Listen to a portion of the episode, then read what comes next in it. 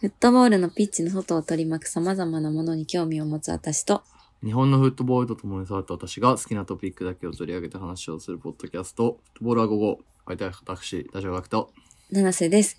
第107回放送です。 7回放送ですとはい。いうことで、J リーグはどうですか、札幌は。 J リーグの話する いやいやいやいや今はあのシーズンの WBC の話じゃないのね。シーズンゴーズオンこれさ、でも今日撮ってんのが火曜日の、うん今夕方でしょ、うん、で、明日これ出るじゃないうん。このには決勝終わってんだよね。ああ、そうなんだ。そう、全然わ WBC。かんないみ。あの、明日はアメリカ戦でしょ朝。決ああ、勝でね。もう、そんないいとこまで行ってるのね。そう、もうおしまいなんだって。うーんねえ、WBC でもさ、盛り上がってるんですかね。私盛り上がっ的てにるか盛り上がってると勝手に思ってるんだけど。盛り上がってるよどね。うなんだろううんあ、でもワールドカップと同じぐらいの勢いなんかな。ね。ワールドカップより、なんか、ね、なんか、スポーツバーとかにもさ、結構人いるし、うーん、確かに。みんな見てる気はしている。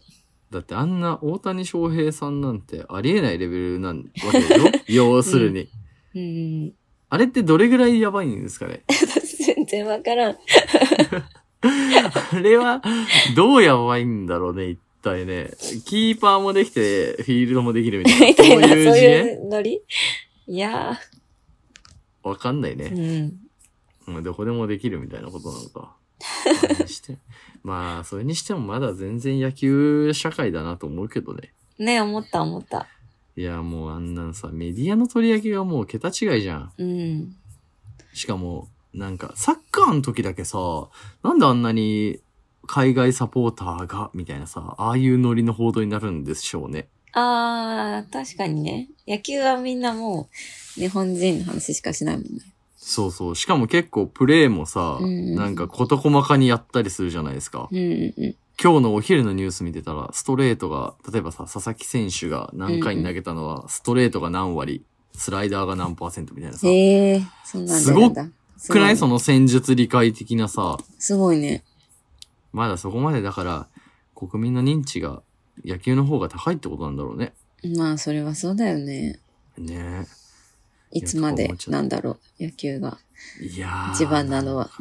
ねえ、でも変わるんかなもう人口も変わってんのかねでも日、競技人口はさ、サッカーの方が多いはず。ああ、そうなんだ。すでに。うん。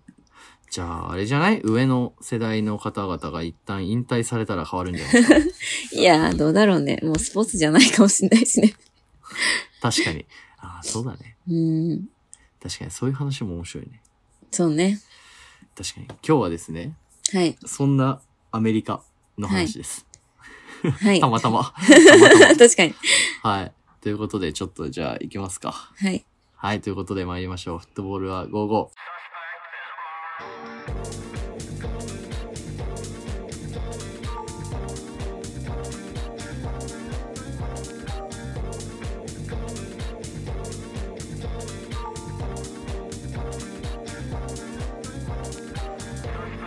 改めまして、七瀬です。私はわけです。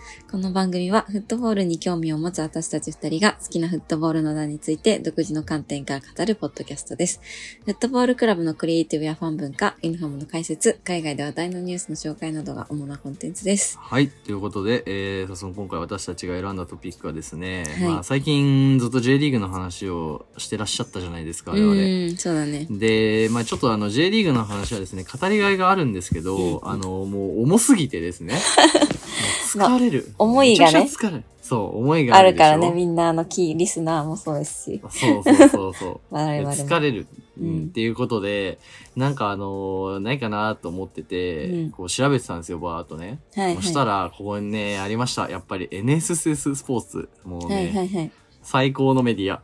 ね、最近ね、その話、NSS スポーツの記事取り上げてるかそらう結構止まってるんだよね。そう、溜まってる、溜まってうる。んで、えっ、と、なんかバーって見てて、あ、面白いなと思ったのが、アメリカのサッカーのことだったっていうことで、そうなんだ。で、これがですね、アメリカのサッカーの、うんおーまあ、つか何かっていうと、んオーランド FC っていうのがあるんですよ。うんオーランド FC っていう。それは N、えっとなんだっけそう、MLS。 MLS そう、ねメジャーリーグサッカーって言われ一チーる。ムね。そう。で、えーここにはですね、クラブにクリエイティブディレクターという人がまあついてますと。うんうんうだん。から札幌でいう相沢さんみたいなことなのかな、に近いのかな、そうだね。はい、という方がいて、まあ、その方のインタビューが載ってたんですね。で、珍しくて、なんかこのさ、記事にさ、インタビューってあんま載らなインタビくューなあいでんすまかないよね。ね、珍しいじゃないですか。珍しい。だからこれなんだろうと思って見てたら、うんうんなんか、アメリカ代表のポジショニング、アメリカ代表というかアメリカサッカーのポジショニングと、みたいいな話が結構載ってたんで、そのうちへの、ーそう、全文を書き出すわけではないんですけど、うんいくつかを、あのーピックアップして、まあ、お話をしていければなっていうところで、うん。えーございますと、意外とアメリカサッカーの話したことないよね。うん、あの、LA の話そんぐらいだよね。ぐらいかな。だったから、なんかちょっと、あのーまあ、フラットな立場でというか、まあ、そもそもアメリカから見るヨーロッパとかでどう映ってんのっていう話とかも、ちょっとここに一部記載が入ってるんで、うん、うんえーそんな話ができればなっていう次第でございますよ。はい、はい。はい。ということで、えーいきますけども、ちょっとじゃあ、あのーイントロの部分読みますね。はい。はい。えーこの記事はね、えー3月14に出た記事なんですけど、お3新しい月14日。うんう。んうん。えー2月の25日に始まる新しい MLS シーズンで、えーここ数ヶ月で、えーもう宣伝だったりとか、もう興奮を生み出すための、おたくさんの、えーまあ、仕掛けがありますよと。うんうんうんで、えーまあ、その一つとしてカタールのワールドカップでのアメリカ代表のパフォーマンスだったりとか、まあ、新しいシーズンの、えートーナメントの準備、これ26年のトーナメントの準備って書いてあるんですけど、これワールドカップですね。ああ、はい、はい。はい。で、ワールドカップ、この準備は、えーアメリカンフットボールと MLS の、えー勢いを生み出しました。で、これ、 アメリカンフットボールって書いてあるんですけど、アメリカのサッカーって意味です。これ、アメフトとはまた違うっていうことです。 で、えーもう常に、えーすでにですね、リーグは NHL や MLB。まあ、うん要は、アメフトだったりとか、えーメジャーリーグベースボールか、みたいなものを上回ってますよと。ほう、でそうなんだ。そう、今アメリカ国内ですでにライバル、サッカーのライバルってなるとバスケなんだって。へえ。そうそう。それはね、あの、アメフトが脳震、脳震盪のさ、こうんう、パチンってぶつかった時に脳震盪がゆ、で、脳が揺れて、スポーツができなくなっちゃうみたいな、まあそういうこともありますよ、と、えーいうようなことがあって。で、記事は続いて、まあこのいろいろああるアメリカのクラブの中でも、ユニークな美学で、えー際立っているのが、えーオーランドシティですと。で、うん、うんうんオーランドシティが、えー、なんでこうユニークかっていうと、 この記事では紫色を使っているっていう切り口で話をしてるんです ね。紫だからユニークってこといや、それがさ、面白くないで、これさ、うなんで紫なのっていうところじゃないですか。で、うんおまあ、記事がどんどん来てくるんで、後で紹介するんですけど、えーまず、えー一番最初に触れているところが、うんえー毎年これ、アンデルレフトとか、オランダのチームとか、あとうんビオラ、フィオレンティーナが着用する色、えーはいだけでなく、えーチームが時間の経過とともに築き上げてきた遺産からなる、えーまあそういうリソースを可能な限り強化しようとします。まあ要は紫っていうのは、もともと、えーフィオレンティーナ、ビオラだったりとか、えーアンデルレヒトだったりとか、まあ他の、まあ、レアルのセカンドとかも紫の時あったっすけど、うんうんえーそういうところだけではなくて、自分らの色にしようとしているっていう動きを、まあ、紹介しているとえーいうところなんですよ。えーほこうのさ、紫ってはいはいいう切り口からこう抜いてるっていうのが、まあ、とんでもなく面白くて、で、インタビューが続いて、えーこのクリエイティブディレクターが答えてるんですよ。えーうんオーランドシティは特別な色を持っています。紫のこと。で、えーうんまあ、あなたはこういう色を使ってどういうジャージを作るんですかと。サッカーとファッションの密接な関係についてどう思いますかっていう二つの質問があって。はい。で、それに対してクリエイティブディレクターが、私たちはパープルをとても誇りに思っていますと。でうんえーこれが、まあ、あ世界中でそれを着るチームはほとんどなく、私たちはそれがユニークであることが大好きですって語ってんですよ。ほうほうほうこれおもろくない ですかこの発想と思ってあ。でなねるほどねいや、さらに面白いのが、私たちは、えーアンデルレヒト、えーフィオレンティーナ、レアル・マドリードなどのクラブと一緒に、その色で私たちの遺産を発展させたいと考えてますって言ってんすよ。で、はいはい。ここで、ちょっと、まあ、奈良さんに聞きたいのが、うんえっと、札幌って赤と黒じゃないですか。うんユニフォームがね。うん。うんで、えそうなると、必然的に赤と黒のクラブ、他の地域のクラブも好きになるんですか、サポーター心理と して。ああ、えっと、まずそもそも日本の大体のクラブ、札幌とかもそうだけど、やっぱり赤と黒はさ、その、うん。ミランから来てるわけじゃん。うでん、そうなんだ。そっから来てるんだうね。ん、でう、ん。あの、まあ、そんなにめ明言はしていないけれどうんうんうも。んだだから、まあ、ミランとか、あと、それこそアルゼンチンのニューエールスとか、赤と黒うんうんうんを使ってるクラブは、なんとなく親近感はあっうん。うて、ーんあ、の、いいなって思うのはなる普ほ通どねに感情としてはあるかな、私は。なるほどね。それってさ、でも、赤と黒、同じ赤と黒で、例えば、浦和レッズも、まあ、ユニフォームに似た色を使ってたりするじゃないですか。うんあとは、まあ、アントラーズはちょっと、もうちょいエンジっぽいけど、うんまあ、赤と黒っていう発想があると思うんですけど、なんかそういう色で結託するみたいな発想とかって、それはないでしあるんょ、さすがに。ね、なんかまあ、浦和だって赤と黒と白だから全然違うし。え、浦和のサポーターとかって逆にじゃあミランを必然的に好きになるもんなんですかそもそもさ、浦和は赤黒白という色だけじゃん。でも、あの、ミランは赤黒縦縞でしょ、うんうんうで、ん札幌も赤黒縦縞だから、まあそこは全然違うと思う。なるあほどねの、。色だけじゃないとう。思うんだよね。クラブって私。柄かうん、柄も含まれてると思うので。なるほどね。うん。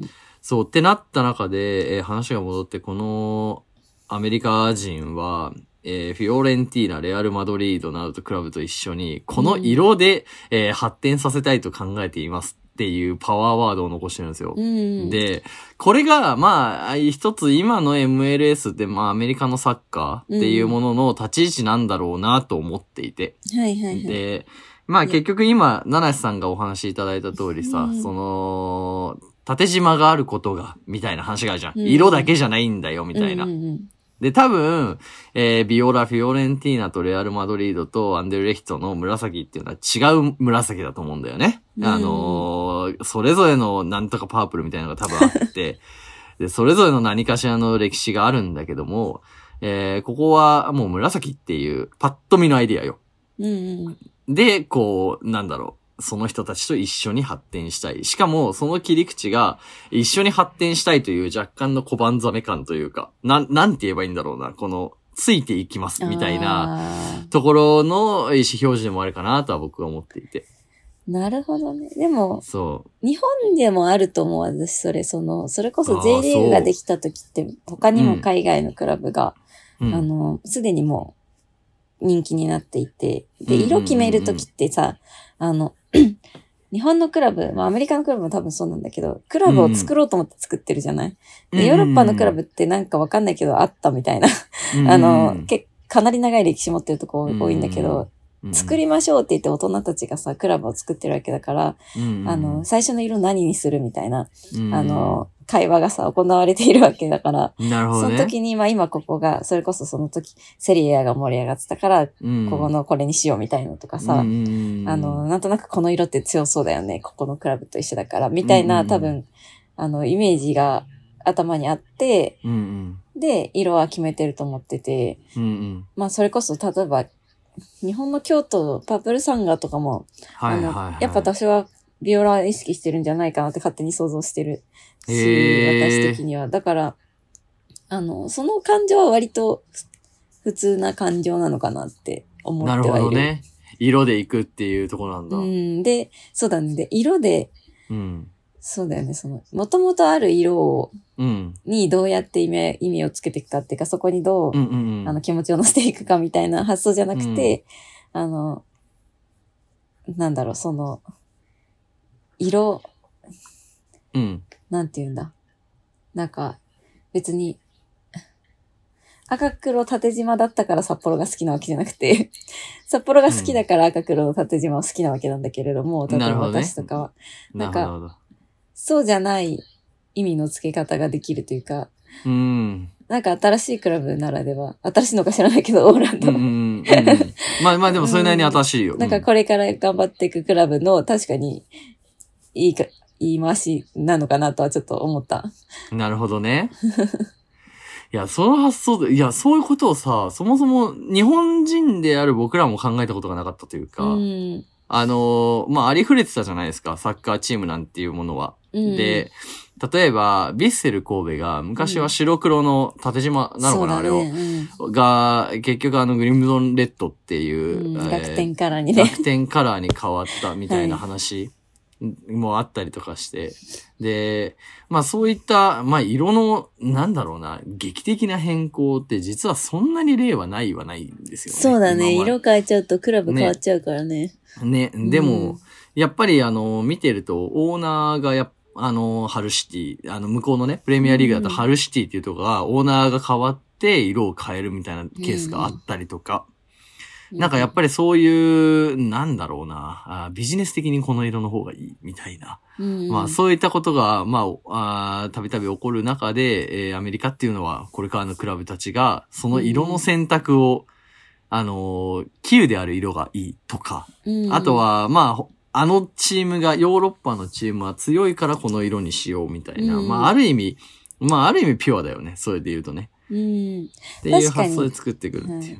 マーケティングまで考えて色を選ぶは、本当にアメリカとか、まあぽい、ねそれこそ最近の東南アジア。なんかうん日本のさ、J リーグがさ、のクラブが最初にオリジナル10が色を選んだ時のさ、うんうんうノんー。トをさ、週休さんが出してたじゃないですうか。ん。なんか、みんな青を選ぼうとして、頑張って調整したみたいな、なんかうん、うんうんうん あ、こっちの色も強そうですよ、みたいな。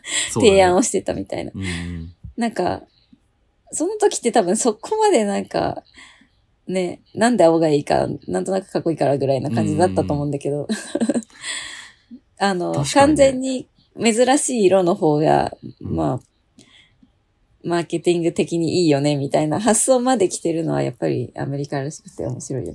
確かになう。んえ、すごい気になるんですけど、札幌って、その、市の色ってあるんですか街の色街の色はないと思うよ。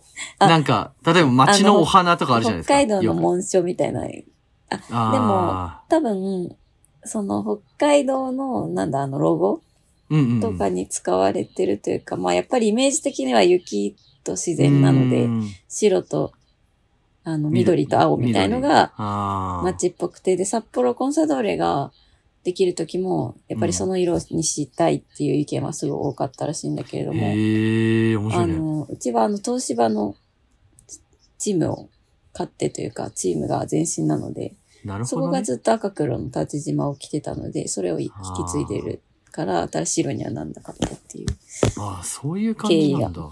あります。めっちゃおもろいで すね。えだから全身がいると。ね、そうういうのはねそうんうんこの色になったりするよね。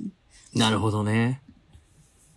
ああ、面白いですわ。で、えっと、ちょっとインタビューの方戻って、うんで、僕は結構ここが、ああ、なんかあんま見たことないかもなって思ったポイントがあって、うんあ、見たことがないというか、実は見たことがないなりに僕らがあの今年のユニフォームレビューうんで話したところに似てるっていうところがまあ急にポンと出てきたんですけど、それは何かっていうと、えっと今年のキット、えうんユニフォームのえインスピレーションはどっから来たんですかみたいな話をしてたんですね。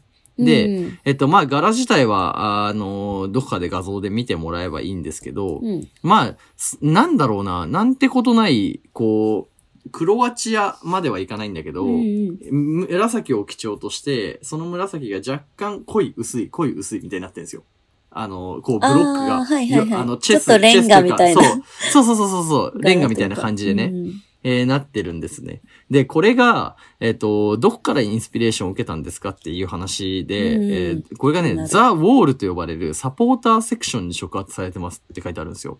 サポでーターセクションってサポーターセクションって何かっていうと、あのーまあ、えー多分簡単にイメージできるのは、えースタジアムにある、よく、横断幕とか掲げるじゃないですか。うん、はあそこに、要はいろんな幕が、こう、いはいラそこランダム柄にというかサポーターセクションってそうそうっセクションていうふうに言ってるんですけど、タオマフでもいいし、ゲーフラでもいいしが、まあこう一つの壁みたいなところにずらーっと並んで、えー、モザイクっぽくなっている様子から、えー、インスピレーションを受けてますっていう話をしたんですよ。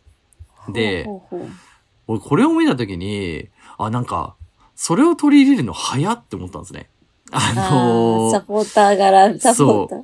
サポーターのそういうものを、もう、あんまり歴史とかも考えずに、もうガンガン行く近さを持ってるんだなって思ったんですね。ああ、でも、なるほどね。なんかそれ、うん相沢さんと同じことしてるなってちょっと思った今。なるほど。というとあの、相沢さんも一番札幌でさ出した最初のユニフォームで、うん。あの、黒と赤のチェックの柄を取り入れてたんだけうんど、それがサポーターの旗とか幕にインスピレーションを受けてますへっていうえ。言い方をしてて、あんまり私的にはピンとは来なかったんだけど。なるほどね。なんか、なんか、サッカーでデザインをしようって考えたときに、もしかしたら、うんいあの、一あ番ー、こう、なんだ、デ近ザくイて。ンを参考にうんうんうんししようと思うものって、もしかしたらサポーターなのかもってちょっと思って、うんなるほどそね。の、ね、ああ、でもそれはあるかもしれないね。なるほど。そっ確かからにデザインにするっていう。それはでもなんかさ、直感には反するよね。なんかこう、新しいクラブで、うん。なんか、すごいイケイケのクリエイティブディレクターみたいな人が、うん。ユニフォームをデザインしようってなったときに、うん。サポーターから持ってきましたって、なんか、普通に考えたら、多分サッカー以外ではないじゃん。うん。そうだね。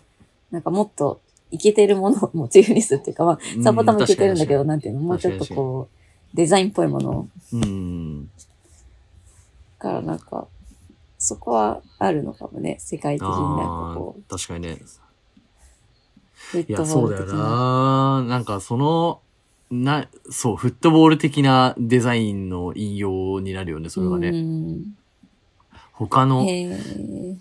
まあでもよっぽど説明として健全な気はするんだけどね。うん、いや、もちろん全然悪いことだと思ってないし。多分、あの、MLS って、あの、クラブが今、多分24シーズン終わりぐらいまで、え一括でアディダスの契約なんですよね。そうだよね。全クラそうブアディダスなんだよね。そうそうそう。で、多分、まあ当然アディダスのその基準みたいなものがあるとは思っていて、で、そことのこう、うまいことやり取りをしながらっていう話ではあると思うんですけど、まあ MLS の、なんだろうな、あの感じっていうのが、 なんか別に、もはや僕、土俵に上がってない感じすらして、うん。うん。なんか MLS の、うん、キットがかっこいい、かっこ悪いみたいな、うん。えーことを言う歴史がないから、はいはいはい別に。まあ、な J リなんーつうグのみたいなもんだと思うけど。あーまあまあ、そうかもね。うんなんかデザイン、パッと見のデザインで評価するしかない感というかね。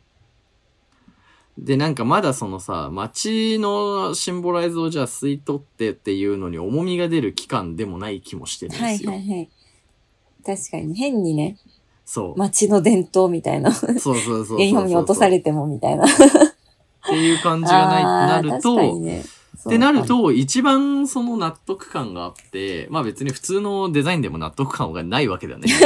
なんか、あなるほどねってなるってなると、サポーターと共にっていう、サポーターを表現しましたっていうところになるのかってい現う感存じ。しているわけだからね、その今、そうそうそうそあの、スタジアムにいる人たちだからね。う。うん。っていうふうに思うんですよへね。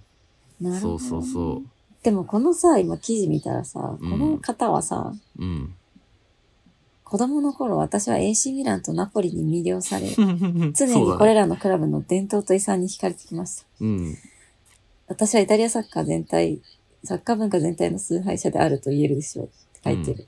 うんだ。からイタリアのね、イタリアフなッんだトよボー。ルファンなんだね。うん。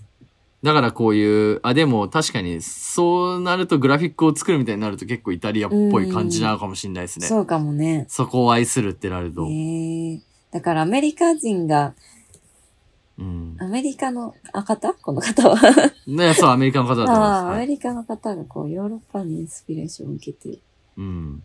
ものづくりをしているということか。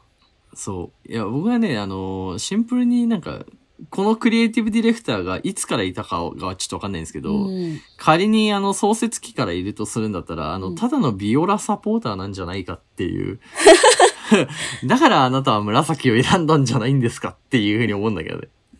まあなんか、確かにイタリア見ててもビオうラん、は、なんか、特筆してるよね。独特なこう、雰囲気を持ってるとか、うんやっぱまあ紫は珍しいんだろうね、そう考えると。確かにね。に。うん。まあ赤とか青とかよりは、なんかこう、目立つというか、一個しかないな、みたいうんうなんうん感じはするかもしれない。確かに確かに。うんで、そう、最後に、まあ、あの、他のプロジェクトはっていうと、まあ結構ここが面白いなと思ったんですけど、やっぱね、バージル・アブロ、バージルが、ああーの、ホワイト、はい、バージルルねイ・ヴィトンでの仕事とか、あとはやっぱりサブカルチャーとのミックスみたいな、へーところをやりたいです、みたいな。で、あのーイタリアのクラブのインテル、ローマ、ベネチアのプロジェクト、あーで、えーまあいろいろ協力をした経験もあるみたいなんで、こういうのにほうほう追ほういつくようにしていきたいです、みたいな話をしてるんですよ。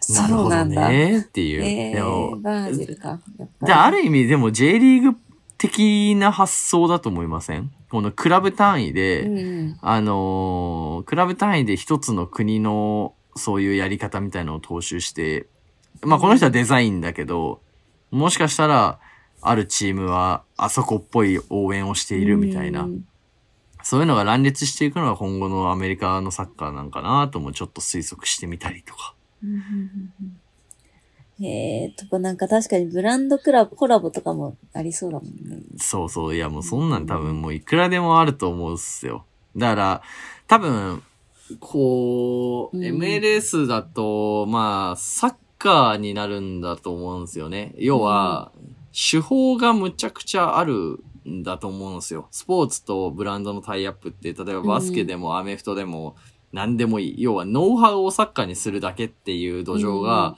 アメリカにはまあ奇跡的にあると。うんうん、で、逆に言うとこれってヨーロッパにはないじゃないですか。あの、彼らってサッカーから発展してると言っても過言ではない気がするから。そうだね。そそのうオリジナルの文化のそうそうそうそう。サッカーとなんかのカルチャーっていうところでしかないんだけど、アメリカは本当に手法を変えてアメリ、なんだろうな。うーん、バスケでやったなんとかとのブランドのタイアップをサッカーでもやってみました、みたいな。うんうんうん、感じが多分続々といくと。で、それが、あのー冷ややかな目で見られるわけではなくて熱狂を生むみたいな、うん結構おもろい感じですよね。もう、うん。ゲームチェンジ感ほんと強いよね、そうなると。うん。誰どうそうさ今の僕があ感じるに今いろんなじゃあ例えばベネチアとかまあ、なんかいけてる、まあ、パリ・サンジェルマンでもいいかそれってなんかその歴史があるというところに若干の担保を受けてる気がするんですよ。はいはいはい、まあそうだね。彼らがあー新しく生まれ変わろうとしていろんなことをやっているっていうところがあって、でもちろんそのプロダクトとか評価されるんだけどその背景には、例えばじゃあベネチアで言うと船で行かなきゃいけないみたいな話とか、そうだね。あとあの街の、あの、そうそうそう魅力とかね。そうそうそうう。んで、パリ・サンジェルマンで言うと、まあそもそもパリであるみたいな、まあ元もこうないんだけど、それはね。うん。みたいなところが評価されてる上に乗ってると思うんだけど、そうだね。アメリカのこういうものって、あの、別にプロリーグが新設されてまだ間もないというか、まあ間もなくないんだけど、実は。あうんまあの、最近こう、そうそうそう。ぐらいか。ググってきているえーものだから、なんか若干あの、アーティストが作ったサッカー、インディペンデントサッカーチームに同じ匂いを感じるみた いな。あー、はいはいはいはい。そうそうそう。確かに。ただそこにサポーターもついてくるっていう結構おもろい、見たことない感じ。確かにね。日本だとやっぱどっちも J リーグとかが先にあって、そう。で、そうまあ、そうそうあその、地域リーグとかもかっこいいよね、うんみたいな感じだけど、う。うん。